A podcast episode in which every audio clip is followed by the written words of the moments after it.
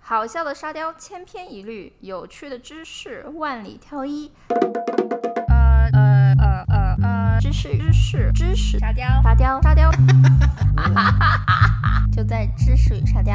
呃， 赶快来吧！各位好，这里是知识与沙雕，知识的知识，沙雕的沙雕。这里是知识 boy James，我是沙雕 girl Olivia，所以今天要讲什么呢？今天这好像是你讲，你问我干嘛？没错，所以假设你现在要去，不好意思，假设这是假设，我马上要三十大寿了，但其实我根本就没有马上要三十大寿，只是假设也而已，这一切都只是假设而已。好好好好，我要求你去挑一个餐厅来过我的生日，你准备怎么办？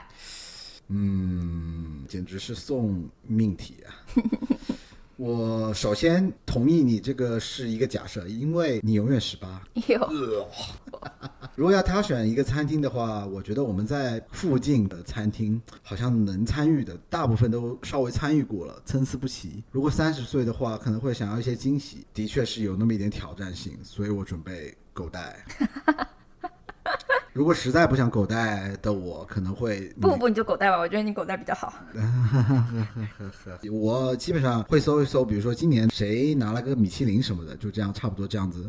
你把你把你的命运交给米其林，但你不会很紧张吗？你没有常常听到有人说米其林星级餐厅都太难吃了，是这样的情况，其实不单单是听说，自自从了解了这个米其林，大大小小踩雷无数。踩雷无数，真的是很神奇。或者有的时候会不会听到有人说啊、我上次刚去吃了世界第一的餐厅什么什么的，这个世界第一我，我是听过，但是我不太了解这个谁评，谁说世界第一？没错，所以每每听到这些评论呢，我都都很想做眼球向上的伸展运动，我看到你的脸上突然间多了很多白色的部分，好难笑，啊你笑了呀？ 就是因为太难笑了，所以我就笑了。 所以，难道这些餐厅排名都只能用来装叉吗？今天就由我沙雕 girl 来和大家聊一聊三个常常在你周围刷存在感的榜单。为了搞懂这些个榜单到底在搞些什么东西呢，我们今天就来分享一下这些都是谁评的，是怎么评的，都有什么区别。哎，稍稍等一下，稍等一下，我们刚刚好像说了两个，那个一个是这个这个叫这个米其林，对不对？对，然后还有一个连名字都不用不配不配拥有的这个世界第一，我也不知道是什么东西。没嗯错。所以这三个其实到底是哪三个？好问题，这三个榜单分别来自三个国家，而且我发现他们都有非常独特的性格。我给他们取了以下三个名字。首先，第一位选手是来自法国，他是一位讲究却老派的绅士，俗称米其林。第二位是来自英国的积极向上的新青年，俗称 World's 50 Best。第三位是来自美国的稳大佬 James Beard Foundation。哎，这个名字跟我一样，感觉就是我评的，挺好，挺好的。所以，作为一名吃货，应该如何参考这些榜单来找到合适自己味蕾还有钱包的餐厅呢？这就是我们今天要探讨的话题。希望听完这篇 podcast 以后，大家不要再被别人说只会吃米其林啦。这样你讲了以后，我三十岁不对，不是我三十岁，是你三十岁的时候，我的心里也有一点谱了。嗯哼，虽然可能到时候这希望这他们还存在，还哦，年你轻。真的就没有办法让话掉在地上耶。那是啊，那反正。 Oh my god 你剪的时候辛苦一点。所以 Q 了这么多次米其林，我们还是从他先开始讲吧。嗯嗯。这一切都要从一百二十年前说起。哎，等等等一下，那你要说到什么时候？很快，我我掐个秒。好的，有一对卖轮胎的法国 bros，但是他们全国的车特别少，少到在路上戳别人轮胎来促进生意，都可能要找半天才能找到一辆 车。这是真的，因为当时法国只有大概三千辆都不到的车，嗯哼，但是他们很有创意，这一对 bros，他们就开始写一本小本子，说世界这么大，大家你们应该多出去看看，写在小本本上吗？真的是小本本。好，所以就有了第一本米其林指南。当时只有地图啊、加油站啊、维修站啊、汽车旅馆啊，就是专门给开车的人用的一些信息。嗯哼，推荐餐厅都是很多年以后的事情。但其实，哦但其实很奇怪啊，出来玩不是刚需吗？嗯，也是吧，可能当时大家没有这么讲究，吃饭就你知道，嗯，喝个西北风就解决了所以竟然二十年后才有了餐厅的推荐。啊、所以这前面二十年是打这个小本本是打草稿用的。对，所以三十年后才有了我们现在知道的三星制度。那这三星是哪三星呢？哎，不是那个手机品牌吗？不好好难笑，笑 不是很好笑，不好意思。所以一颗，所以一颗星呢是指 OK 厉害，路过的话值得去一下；啊，两颗星的话呢，挺厉害的，值得绕道而去；嗯哼。三颗星呢，特别厉害，值得专程造访。啊，所以三星还是比较屌一点。没错，所以你印象中吃的第一家米其林星级餐厅，你还记得吗？第一次听说的时候，好像是上大学的时候吧，也还有印象的星级餐厅，就是在纽约的有一两家，呃，第一家就是 John Josh，有一道菜白菜龙虾，前两天刚说到，印象深刻，It's a long time ago。嗯，然后另外一家叫 Dovetail，好像已经倒闭了吧？没错，它有星吗？我也不太记得它有有星了。对对对对，那就是这，就是印象中差差不多这两家啊。嗯，你当时没有好奇这一切都是谁评的吗？当时我就记得这个轮胎人，轮胎的人吃的有点胖， 可能比较靠谱一点。等一下我们再来讲这个轮胎人。但是 unfortunately，我也没有办法帮你解答是谁评，这一切就是一个谜，因为 OK，米其林一百年来都没有公开他的评论家都是谁，他是属于完全匿名，而且他们全职吃喝写报告。这么神秘，这个 job application 在哪？有能不能我也报个名？你可以啊，但是你不能告诉你自己的家人，包括我，你在做什么职业，这宛如一个 spy 特务。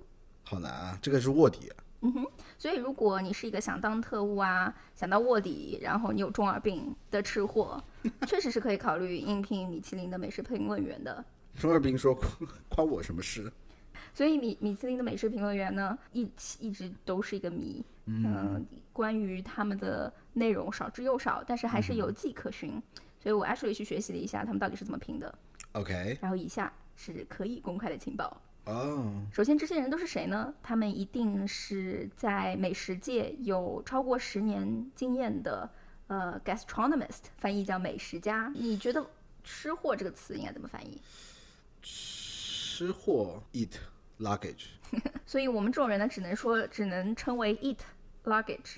但是这些能够去当 米其林美食评论员的人呢，他们 actually 被称作 gastronomist，就是美食家。他们不仅仅对于美食，还有对于美食的文化、食材、烹饪方法都有研究的人，叫做 gastronomist。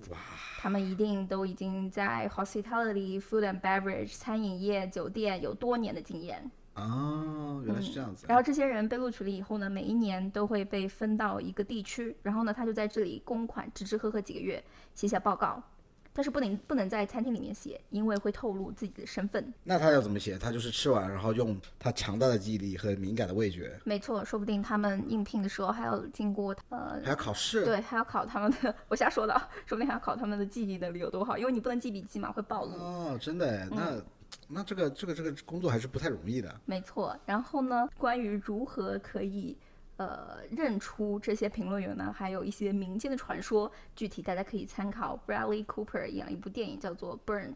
中文翻译叫《燃情主厨》，它里面呢就透露了说，米其林评论员一定是一男一女搭档一起来。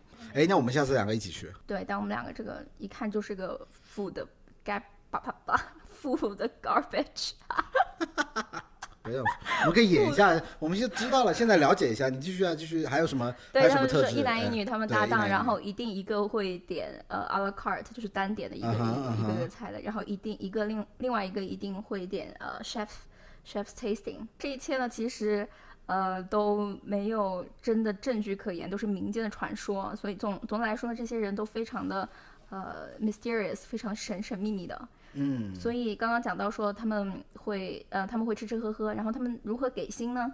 是和所有的 inspector 所对有啊的，美食评论员在一起，然后跟他们的 chief editor 还有 director of Michelin Guides，然后他们这个很迷啊，他们开会讨论， 说这个星要给谁，开会这开会怎么讨论啊？不知道，就至少可能看谁更有说服力吧。小本本往桌上一砸就是他了。嗯，挺难笑的。然后如果他们有异议的话呢，就会去 revisit 再去吃一次，这样，啊这就是每年米其林给星的标准。 ，OK，嗯，然后我都忘了哪一年了，零几年的时候吧，也还是或者 even earlier，、嗯哼，然后有一个米其林的美食评评论员，他 actually 写了一本书，哦，他写了本书，哎，卧底卧底出来自己写书，这好吗？不好啊，他马上就被开除 了。对，然后我呃我得玩知脱了吧？对我得知有这本书以后呢，我也想去读一读这本书，然后嗯结果发现它没有英文的译本，它没有只英文的译本嗯对，那它只有法文，法文这法文，是大家不敢翻译嗯吗？一定要说第四声法文，这样听起来比较法文酷。所以法文好的小朋友同嗯不对小伙伴可哎，以对去，读一读你们有人读了，跟我们分享一下没啊。错。所以这个米其林听起来这么神神秘秘的，但我发现了很重要的一点，就是他们哎哎哎， actually 有公开他们的评选标准，哎是什么？有五条，我们今嗯天就来听一听。第一条是 quality of products，说是食物的食 product，物的质量，啊对， ，OK，应该是 OK 指就是你这个食材新不新鲜啊，是不是、啊是不是 top quality 啊？然后不是那个臭水沟里面捞出来的啊，啊然后一定是高是是喜马拉雅山顶上挖出来的，啊，就是我我今天不能用普通的海盐，我用的是喜马拉雅粉盐。 没错没然后错，我我的我的牛肯定是和牛，喝啤酒长大的，听啊古典乐，古典乐古典乐，不，我喜欢 rock，古典乐的可能那味你道不是不是那个不是那么奔放啊。那你去发明一款牛肉是听 rock 的。算了算了算了，第二点呢，就是说 mastery of flavor and cooking techniques，就这个口味怎么样，然后他们的这个做饭的水平怎么样，呃，就是嗯这个，这个 cooking technique 是有是比如说像技巧，就是这个做饭的技巧，嗯、这个火候掌握的怎么样，哦嗯 嗯嗯嗯，火这种候感火觉候火然候，然后还有就是口味，口味。嗯， OK 这个很 straightforward，我们就不呃，会发好现。好好。呃，第然后三，第三条呢是说 the personality of the chef represented in the dining experience，就是说好这深啊个、奥对，就是说这个大厨啊，他本人的性格有没有在你的这个就餐体验上被这个盘子能不能看到大厨的脸？也这个这盘子上这道菜上能不能看到大厨的脸？嗯，不用了，不用了，这样你这样子肯定拿不到星了。我觉得当一个主厨把他自己的性格在菜品上、菜品上发挥得很极致的时候，嗯这口味是不是就有点危险？对对，因为这个性格可能跟你性格不太合，对不对？对，就是我觉得有很多大厨他们可能想要想要把自己的性格发挥跟他菜品融合在一起，然后就组成了一些很神奇的组合，然后吃起来就有点怪怪。这样的餐厅其实在，呃二星里面还蛮常见的。觉得有的时候一些米其林的主厨他们为了满足这个第三条，把他们性格体现出来，而牺牲了上面说的第二条，就是这个口味和、对，哦，嗯就有点被牺牲了。嗯，所以有的时候我读了这个以后，我就看到我就可以理解，有一些我们吃过的餐厅确实是就是这样子的一个很尴尬的一个情况。啊没有达到一个很好的平衡的感觉。对，那么第四条是 value for money，这你开玩笑吧？没错，这一点我真的忍不住吐吐槽一下。你看那一圈星级餐厅，这个价位都不是很亲民啊，都好贵好贵的。比如说这个 Masa，这个纽约的这个三星的日料店，嗯，嗯简直就是天价，五百九十五刀一个人。嗯啊现在这么贵了，太贵了，吃完了你还要再加上税，还要再加上酒，虽然不是有小费了，但是也太贵了吧？，对呀、吃完还要加上我的肾，一起拿走吧。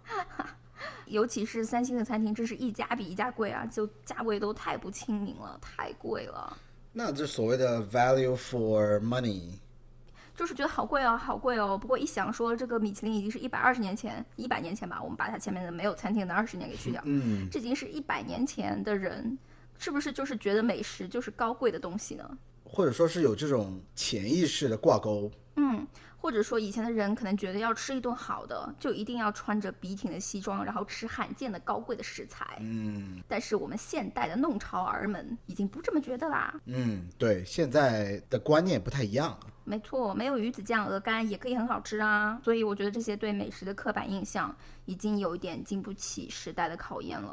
啊、那这个是真的是，毕竟是一百多年前搞对出来的玩意儿。对，嗯，这样也说明他列这个第四条呢，应该是想要做出一些改变吧。嗯，对，想 bring a change to the guide，可能这个改变我们目前也没有怎么体会到，只是体会到了疯涨的价格。所以第五条是说 consistency between inspectors visits。啊，这个我倒是可以理解的。从其他餐厅倒没有，可能从吃寿司的方面，我比较可以理体会这个。每一次做这个寿司饭，有的时候，就是手上的功夫，对对对对，咸和酸都会有一些区别。如果 consistency 达不到的话，每次吃的体验不一样的话，那真的是，呃，会会让人造成一些落差。没错没错。这一百年来，米其林也给了很多大厨很很大很大的压力。嗯，那真的是，哎呀，你真的没有办法让花掉在地上啊！你好棒啊！谢谢。所以总的来说呢，这个评选过程还是蛮迷的。而且你有没有觉得少了点什么？他讲的是都是在讲菜，对不对？嗯，所以跟菜以外的东西，所以就不搭嘎，没呃对没有什么关系的意思吗？没错，我也一直以为他们是有把环境和服务给考虑进去的。对呀、对呀、对呀、但是我发现他们自己，他们连官网上都会说，他们其实并没有把呃，他们餐厅的装潢啊，然后服务的质量啊，哦，真的，对他嗯们非常明确的说了，哦，对于我个人的经验来说，好像是心比较多的，似乎也就自然而然的这个服务啊和餐厅的摆设啊或者装潢啊，就自然提升上去了。嗯我一直以为他们是挂钩的，其实好像你这么一说，其实是没有关系的。那我还挺挺惊讶的，没错，呃，可能这也是就是民间传播。传播的一个迷思吧，就是觉得说一定要呃服务好啊，然后他们装潢嗯很 fancy，、然后才可以入选。确实是一些三三大多数三星餐厅都是这样子，但是我觉得这这几年来也有一些一星啊、两星餐一星的餐厅，他们没有这么就是 Fancy formal 这么 fancy 了。有会不会有这样子的一个情况，就是从另你食物的角度，不单单是味觉，比如说你的听觉、视觉，或者是其他的方面，会对你的味觉造成一些感染。说得好。 一开始应该是有影响这个评论员的体验吧，然后所以才会给他比较好的分数。呃，但是似乎呢，米其林现在想要从这个地方岔开来，所以就公开的表示说他们不在评选范围内。嗯，但影响还是潜移默化的吧。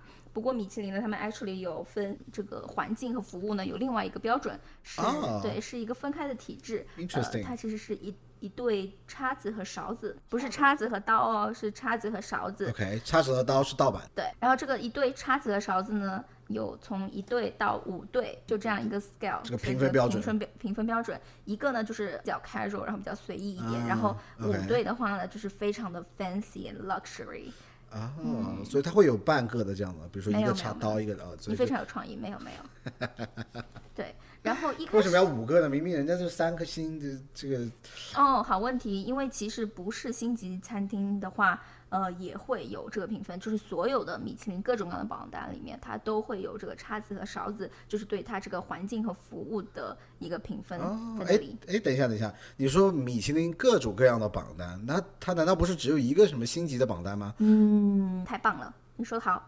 嗯，这样就回到了刚才开头的时候，你问我，你说那个米其林轮胎人，啊，对啊，轮胎人，yes，就那对，个关轮胎人什么事呢？因为你知不知道轮胎人叫什么轮轮胎人不叫米其林吗？ ？No No No，轮胎人叫比比登。 哔哔哔哔哔哔哔哔哔哔哔，对，它是呃世界上最老的一个注册商标之一，哇！嗯而且这个毕比登先生呢，就是这个轮胎人啊，他还有一个自己的美食指南，叫 The Bib Gourmand。哦 OK，然后它呢，其实跟呃米其林星级餐厅是差不多时间退出的，也有很悠久的历史了。那它是凭什么呢？那它是凭什么的呢？我是来自另外一个世界的沙雕 girl，开玩笑啦，只是随便补录了一句而已。关于 Big Gourmand 和另外米其林榜单呃 Michelin Plate 的故事，我们将收录在我们的彩蛋里面，就是我们的二点四集，有兴趣的朋友可以去收听哦。好啦，我要回我自己的世界啦，拜拜。说回我们之前一开始提的这个米其林的星级餐厅，嗯，这个这个比较重要的，对，所以你其实你现你从这个历史啊，还有它的这个评分标准来看呢，呃，你现在吃的米其林餐厅很有可能就是十年前的口味，因为人家只要做到 consistency 就能保住它的星星啊。那十年以后，甚至说五年以后，人的口味就已经变了，对不对？对啊，所以你常常会听到有人说这个某个米其林餐厅特别难吃，嗯，其实这样一想也可以理解了，因为人家做到了 consistency，、只不过可能已经不太符合我们的口味了。嗯，不太符合现代人的这个标嗯准，毕没竟是错个呢一百多年的这个榜单嘛。比较老了吧？你吃到的这个菜可能也放了一百多年了。哦，好恶。所以这个新餐厅真的是层出不穷啊，然后米其林也是出了名的很老派啊，不够关注新的餐厅啊，然后经常有人会指责他说冷落新派的料理人啊，这种感觉。嗯，毕竟是它这个比较传统、比较年事已高的这种感觉啊。没错，说到这里呢，可以插播一个小的 trivia，这是一个小的知识点。这位我米其林这位老派的绅士，其实还是哈日一族，哈日一族对他特别喜欢日本料理，啊，真的，嗯，比如说一九年新出的这个星级餐厅的榜单呢，里嗯面三星级的餐厅日本就屠榜了三十一家，哇哦，那总嗯共有多少家呢？总共才一百三十三家，而且法国才只有二十七家。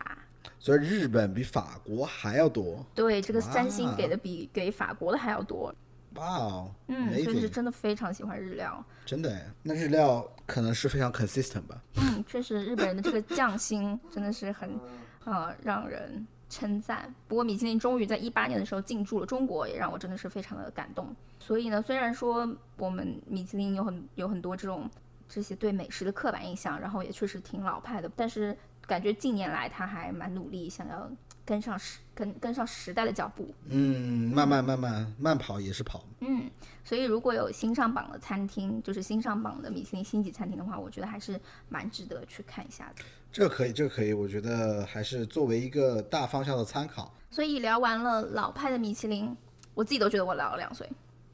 我们休息一下，大家可以出门左拐去我们的二点二集听沙雕 girl 解释一下年轻了一百年的来自英国的 World's Fifty Best 哦，右转了，右转了，哦 左转，哎，被发现了。并且我们会揭露它为什么被我称为求生欲很强的榜单。那么我们等下见啦，拜拜。拜拜。那那如如果如果你如果你你喜欢今天听到的知识与沙雕的话，别忘了在喜马拉雅关注我们知识与沙雕，or subscribe to our channel on Apple Podcast。也欢迎在评论区打扣和吐槽。如果有想要我们研究的话题，也请留言给我们。收获快乐，分享知识，一个人沙雕不如不如不如不如。一个人沙雕，不如一个人沙雕，不如一起知识吃到饱，就在知识与沙雕。